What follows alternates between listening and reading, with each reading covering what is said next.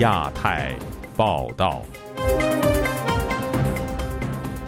各位听友好，今天是北京时间二零二四年一月二十五号星期四，是家园。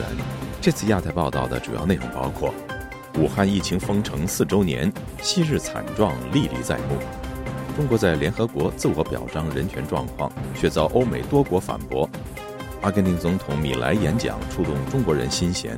中国能否走米莱道路？刘建超有望接任中国外长，能否驱动中国外交政策转向？中国与瑙鲁签署复交公报，美国国会跨党派访问团抵台。接下来就请听这次节目的详细内容。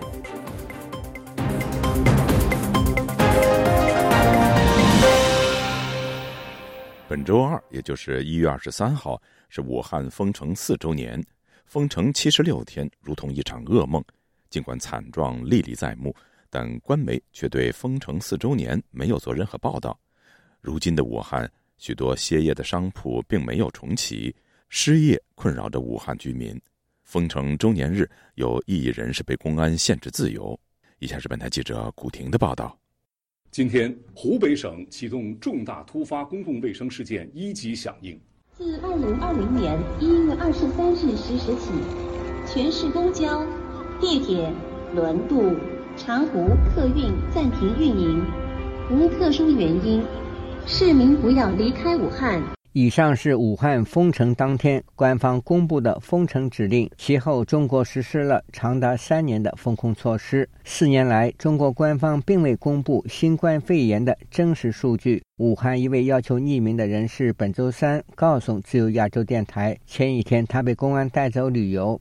昨天因为是封城，昨天把我拉出去钓鱼一天，后在看朋友发的微信朋友圈才知道，昨天是封城三周年。搞得我一脸懵，不知道为什么拉出去一天。看了朋友发的朋友圈才知道是封城三周年，把我拉出去一天。四年前爆发于武汉的新冠疫情，最终蔓延至全球。封城四周年日，中国官方无任何文章回顾这场世纪瘟疫。武汉市硚口区居民王先生周三告诉本台，他永远记住那一天。二零二零年的元月二十三号啊。不让你出门，不让你进门。我们封城七十六天，到二二年十二月份吧，取消了那封控制。因为我们当地的汉正街把那个围栏都给它推翻了以后，全国各地爆发的各种活动的话，导致了那个疫情不满。回忆武汉封城时期的遭遇，王先生语气有些激动。他说：“我们援助物资全部都被他们社区的倒卖，多的菜宁可倒掉也不给老百姓。就当初的封城的状态。”后来被居民发现了，立马拿一大堆菜去维稳。在微信朋友圈、抖音等社交媒体，网民留言说：“时间过得真快，一晃四年过去了。想起这些日子，真不知道怎么过来的，太难了。”武汉江汉区居民宋女士告诉本台：“疫情三年，留给武汉人的印象深刻，让人无法忘却。而在后疫情时代，许多人失去了工作。”她说。二十三号封的城，他怎么忘记得了呢？的话，这样的影响肯定很大啦，很多人失业了，没工作啊。你看现在外面的店铺啊，什么都关门了，哪个经营得下去啊？我看到很多都关门了，没都是转让啊。比方江汉区啊，那个红旗渠路啊，很多都关门了。你看那底层老老百姓的话，就是就是为生活发愁，每天活着都是很不容易的。二零二一年三月，美国华盛顿州立大学医学院学者就曾在专业期刊《柳叶刀》上撰文指出，全球疫情期间超额死亡人数近一千八百万，《经济学人》杂志则估算一千六百万，但这一数字并不包括中国。武汉封城制作团队一位因个人理由不愿公开姓名的人士对本台说：“武汉封城表明当局对人的控制达到了一个恐怖极限。这种对人的控制到了我们一九八四的地步，这种科幻小说中才可能出现的场景，出现在我们日常生活中，这是非常可怕的。我们现在回过头。”让我更觉得可怕的是遗忘，就好多人就忘记了这种东西，其实就在我们身边，它随时可能会再来。但是武汉居民王先生说：“这是随着时间的推移了，痛的伤疤好了的话，人家淡忘，能淡淡的忘。我是肯定不会忘，因为我经过刻骨铭心的痛，没工作了，没饭吃了，这是后遗症，短时间难以解决的嘛。自由亚洲电台记者古婷报道：联合国人权理事会召开普遍定期审议会议，检视中国的人权状况。欧美等多个国家的代表发言时，狠批中国侵犯人权，要求废除国安法等相关法律。中国代表则反驳指控，认为这是别有用心的误导和抹黑。详情，请听本台记者陈子飞的报道。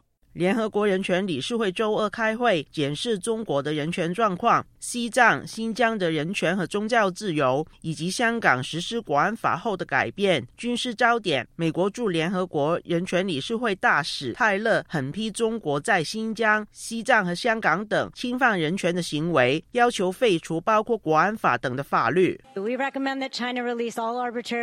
们建议中国释放所有被任意拘留的人，停止在国内外进行。骚扰、监视和威胁的行为，废除含糊不清的国安法、香港国安法、反间谍法、反恐法，谴责中国在新疆持续进行的种族灭绝和反人类罪行，以及为了让海外人士保持沉默而进行的跨国镇压。捷克代表批评中国以保护国家安全为理由打压少数民族和他们的宗教自由，又说香港国安法忽视基本人权和自由，要求港府停止针对人权律师和记者的恐吓，要求中国停止跨境绑架。英国和加拿大要求废除香港国安法。中国代表团反驳指控，表示所谓打压人权是别有用心的误导。中国是法治国家，法律面前人人平等。不存在任何法外之地、法外之人。少数人员打着所谓人权卫士、政治意见人士、劳工维权人士的旗号，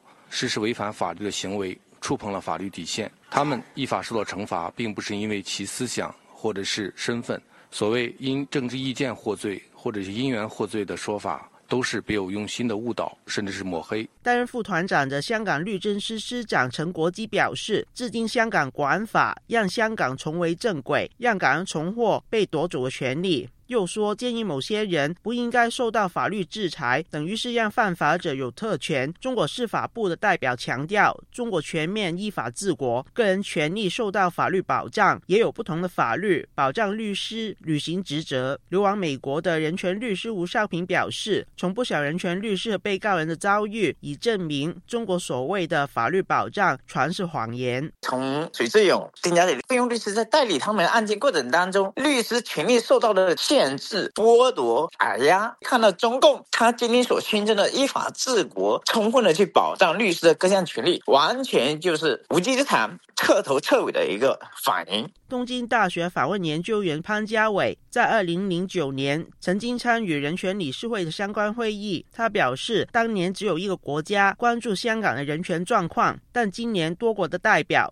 对香港的状况感到担忧，证明国安法是在侵犯香港的人权。关于香港国安法，根本事实跟他讲的完全是两回事。用恶法惩罚这些人来去审讯他们，但过程当中没有保障，就是国际人权法里面要求的保障当事人的权利，整个过程都是违反国际法的。所以他怎么说的话也是没办法说得过去。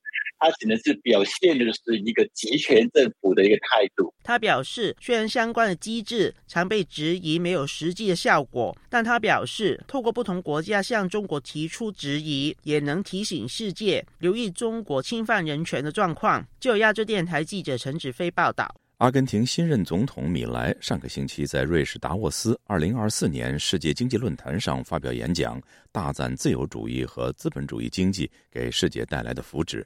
同时痛斥集体主义以及各种变体给世界各国带来的灾难和衰退。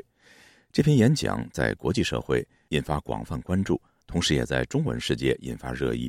有网友在社媒上说，这篇演讲让中共躺枪。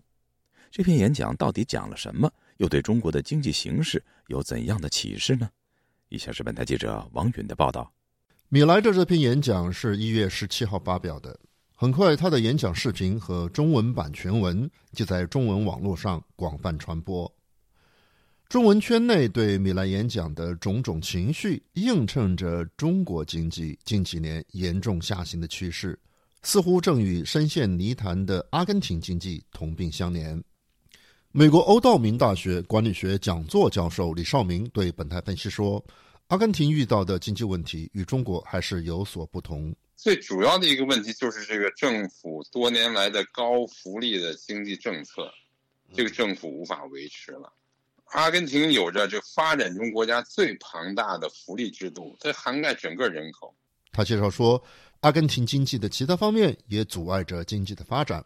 另外，他对私企的管制啊，不尊重产权，还有对经济上很多的限制，也是这次危机的原因。米莱上周在达沃斯论坛的演讲中，暗示了他上台前阿根廷经济体制中存在的问题。他说，集体主义提出的解决方案不是更大的自由，而是更严格的监管，这产生了螺旋式不断增加监管的恶性循环，直到我们所有人都变得贫穷。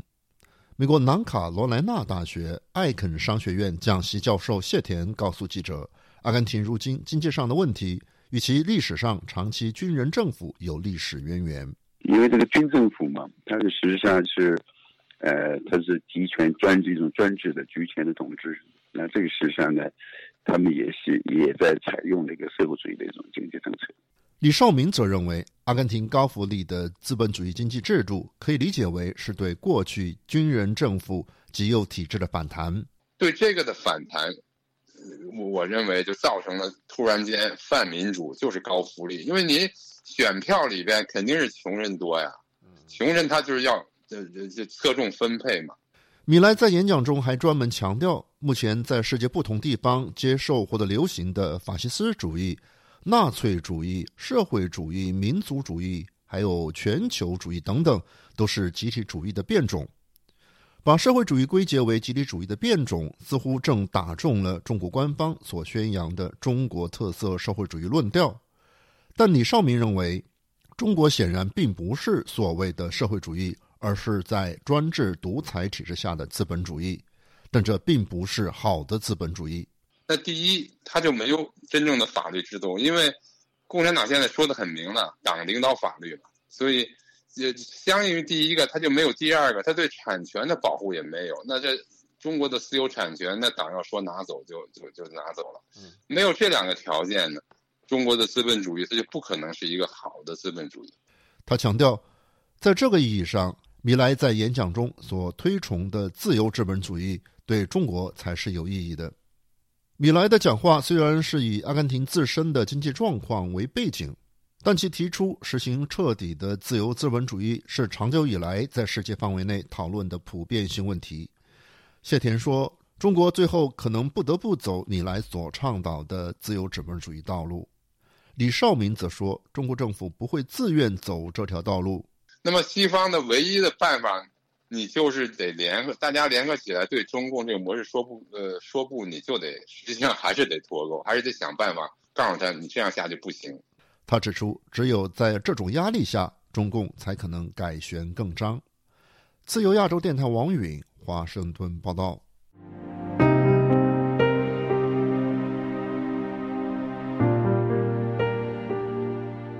中共中央对外联络部部长刘建超日前在美国的访问之旅似乎大获成功。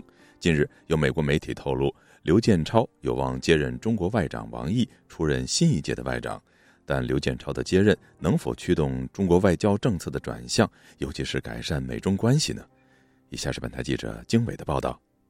华尔街援引消息人士透露，中共中央对外联络部部长刘建超有望在三月全国人大会议期间被任命为中国的新一任外交部长。公开资料显示，刘建超早年曾就读于英国牛津大学，是翻译出身。二二年六月，刘建超正式出任中共中央对外联络部部长，被外界视为是熟悉中共党务的外交官。此外，他曾任中央纪委国际合作局局长，是猎狐行动中的关键人物。知情人士透露，刘建超得到高级外交事务官员的大力推荐，正是因为他在党内拥有丰富经验，并展现了政治忠诚的特质，而这正是习近平所看重的。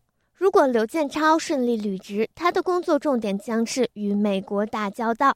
美国智库外交关系协会高级研究员张燕曾与刘建超打交道多年，他告诉本台，刘建超是一名职业外交官，代表国家立场，但很公平公开。此外，刘建超本人非常友好，很有幽默感。他说：“刘建超先生经常出访国外，从局外人的角度来看，他似乎正在接受这份工作的测试驱动。我的印象是他做得很好，所以很可能接任外长。”但张燕认为，刘建超并不能从根本上改变中国的外交政策。我认为他可以设定一种新的基调，也许是一种更友好、不那么严厉的基调。本月早前，刘建超在访美期间以平和的沟通方式及流利的英语收获了广泛欢迎。他还与美国国务卿布林肯在内的政府高级官员进行了会面。华盛顿智库德国马歇尔基金会印太项目主任葛莱仪分析指出，刘建超顺利接任中国外长一职，不会对美中关系的发展产生重大影响。中国的外交政策重点是由最高层习近平决定的，王毅担任主要架构师，外交部长是执行者。刘建超作为外长，只能在边缘影响外交政策。他没有能力引导中国的外交政策走向新的方向。美中关系是习近平定下的，习近平和拜登的会晤达成了指导双边关系的共识和理解。自由亚洲电台记者经纬华盛顿报道：台湾在南太平洋的邦交国瑙鲁，在总统大选后两天宣布与台湾断交。中瑙两国外长二十四号在北京签署了复交公报。台湾的外交部强烈谴责中国政府贬义台湾主权，打压台湾的外交空间。与此同时，美国国会跨党派访问团抵台，对台湾表示支持。以下是本台记者黄春梅发自台北的报道：中国外交部长王毅在北京同瑙鲁外长安格明举行会谈，并签署两国恢复外交关系的联合公报。公报内容称，瑙鲁共和国政府承认世界上只有一个中国，中华人民共和国政府是代表全中国的唯一合法政府，台湾是中国领土不可分割的一部分。台湾的外交部发表声明反击，中国政府对外框称的所谓“一中”原则并非事实，台湾的主权地位也丝毫不受该联合公报而改变。台湾顺利完成总统大选的民主成就已清楚向世界证明。中华民国台湾与中华人民共和国互不隶属。声明也批评瑙鲁政府昧于金元利诱，护从中国的操弄，罔顾台湾常年提供的发展援助与情谊。在瑙鲁与台湾断交之后，南太平洋邦交国只剩下马绍尔群岛、帕劳与图瓦鲁。近日，图瓦鲁传出二十六日选后将检视与台湾的外交关系。另一方面，台湾新当选的准总统赖清德二十四日与马绍尔群岛新任总统海尼进行视频对话。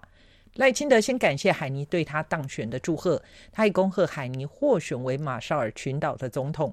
两国同样在今年顺利选出总统，显示两国共同写下历史新页，共享民主、自由与人权的普世价值。在此同时，台湾的外交部发布新闻稿指出，美国联邦众议院国会台湾连线两位共同主席，共和党众议员迪马里以及民主党众议员贝拉，二十四日到二十六日率团抵台访问，这也是美国众议院国会台湾连线近年首度共同主席团来访。台湾驻美国代表处政治组前组长赵一翔接受本台访问时表示，美国国会访问团在新总统当选之后，表达对台美关系的支持以及对印太区域的重视，这都是过去看到的常态。台湾各界非常乐见。各国会看见，就是台湾成功举行这个民主选举，那这就是我们跟对岸的非常重大的一个差异，代表的就是台湾啊愿意走向啊这个世界。愿意坚守我们的民主。台湾的国防安全研究院助理研究员钟志东对本台表示，除了美国跨党派众议员访问之外，美国与七国集团主要的盟友欧洲、日本等理念相近的国家，不管是行政部门或是国会议员相继访台，已成为趋势。美国国会一直都是亲台的，相较之下亲台，因为他们有比较大的一个弹性，另外一个他们是民意代表嘛。美国国会它。三不五时都会通过一些很亲台的一个法案。政治大学东亚研究所名誉教授丁树范告诉本台，台湾选举吸引全世界的目光，美国国会议员访团访台，表达一贯对台支持的立场。一方面是表达国会对于台湾议题的高度关注。此外，相对于中国大陆日益专制集权，台湾民主选举形成强烈对比。自由亚洲电台记者黄春梅台北报道。台湾大选已经尘埃落定，台湾人回归正常生活，但他们在大选期间展现的巨大的热情和能量，感染了不少海外华人。特别是有机会亲身到台湾观选、近距离观察台湾民主生活方式和制度的华人青年，本台驻伦敦记者吕希专访了两位第一次到台湾观选的海外华人青年。台湾的大选如何震撼了他们？这座华语世界的民主灯塔对他们又有什么样的启发呢？接下来就请听他们一一细说。二十五岁的倪佩琴第一次踏足台湾，就是为了亲眼见证台湾的选举。她从来没有想到自己能有机会站在票站，亲耳听到民主的声音。我在开票处目睹了每一张选票都被公开展示，并请大声宣读。这不仅是一种程序，更是一种民主的声音。成长于中国大陆，中国式民主制度从来没有给他一个投票的机会。即使四年前到了英国求学，他也尚未符合当地投票资格。看着台湾人投下神圣的一票，他心潮澎湃。我非常的羡慕，就是我从来没有任何的权利去投票，然后所以所以就非常的羡慕，就看到他们可以投出那一票，然后那每一张票呢，就是都被大声的念出来，被好好的保管在那里。台湾美德。二十八岁的新西兰华人麦克庄，虽然不是第一次到访台湾，却是首次为观选而来。从融入二十万人却仍然成熟有序的凯道造势晚会，到选举前夜载满返乡投票乘客的夜车，台湾人对选举的热情和对民主制度的珍视，都让麦克深受感动。我真想不到其他还有什么哪个国家是选举的时候大家会自己花钱，呃，回到自己住的地方投票这么热情，结果投票率还七十多趴。我说你到到美国，到什么其他国家，纽西兰也好，澳洲也好，这呃这都是把都是把投票箱可以说是摆到你面前，大家才会去投。而民主制度和生活方式并不局限于选举日。麦克参加了由台湾民间团体组织的观选团，有机会拜访台湾人权促进会等非政府组织。自十八岁离开中国大陆以后，麦克就在海外投身民主运动。这一次台湾观选之旅，也使他对海外民运有新的反思。很多海外民民主运动参加这些民运的关注的主要就是就是这个呼吁怎么说中中共倒台，但这也可以理解，这也没有错。但是这次我呃给我很大启发，就是我们有义务在公民教育这方面要跟得上。如果中国没有一个公民社会，那也很可怕呀。那那就那意味着，就像俄罗斯一样，这就可以，呃，那那照样可以有人可能当选了一次、两次，第三次就开始乱来了。他认为，海外民主运动在中共倒台以后，应该立即转化成中国公民运动，而唯有打造健全的公民社会，才能确保自由民主的制度能够行稳致远。这一次台湾的立委选举，蓝白绿三党无一能在立法院取得过半议席。作为伦敦白纸运动的参与者，李佩琴却认为，这样的政治制度就是他心中民主中国的样子。我未来期待的一个中国，我希望它是有三个党派的，然后，嗯，三个党派必须要可以牵制住，就是可以。实力相当，而不是说一党专政这样子。然后这个呢，是在台湾这次的选举结果中呢，已经是表现了出来的。遥望着台湾这一座华语世界的民主灯塔，他们都期盼有一天，民主的光明可以照耀中国大陆。自由亚洲电台记者吕希，英国伦敦报道。上个月底，加拿大众议院。加中关系委员会呼吁渥太华研究起草一份禁止加拿大政府基金投资违反人权的中国公司名单。加拿大香港监察组织进一步呼吁渥太华参考美国做法进行明确立法，除了有制裁清单外，也要求金融监管机构严格督查。详情，请听本台记者刘飞的报道。加拿大国会下周即将重新开议，中国议题将再度摆上台面被讨论。众议院加中关系特别委员会日前出炉一份报告，敦促联邦政府采取措施，限制加拿大公共基金投资于涉嫌侵犯人权、腐败或是威胁国家安全的中国公司。其中建议要起草一份禁止投资的中国不良公司名单，同时要求政府基金计划持股报告要有透明度。加拿大香港监察组织对加中关系委员会的报告感到欣慰，但仍然觉得有不足之处，希望渥太华不仅要列出一份制裁清单，而是要透过立法手段确保执行力。香港监察政策顾问凯瑟琳良表示。We think that the Canadian government should um, adapt the U.S. government's weaker force labor act. 我们觉得加拿大应该参考采用美国的维吾尔族强迫劳动预防法，透过立法明定禁令，列出制裁清单。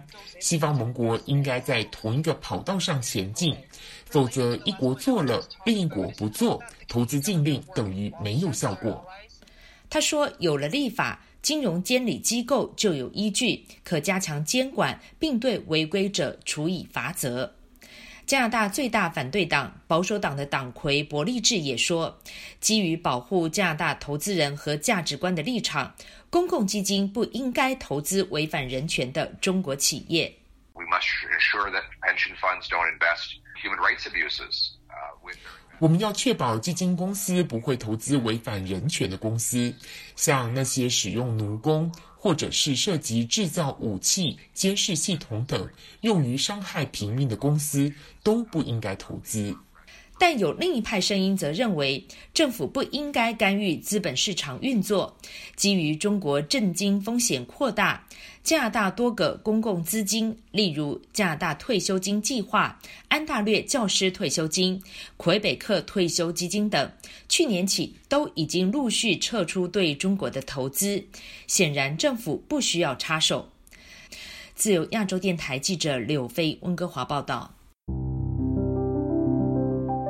听众朋友，接下来我们再关注几条其他方面的消息。中国著名人权捍卫者许志勇在被中国当局重判十四年后，目前已经被转移到山东日照鲁南监狱服刑。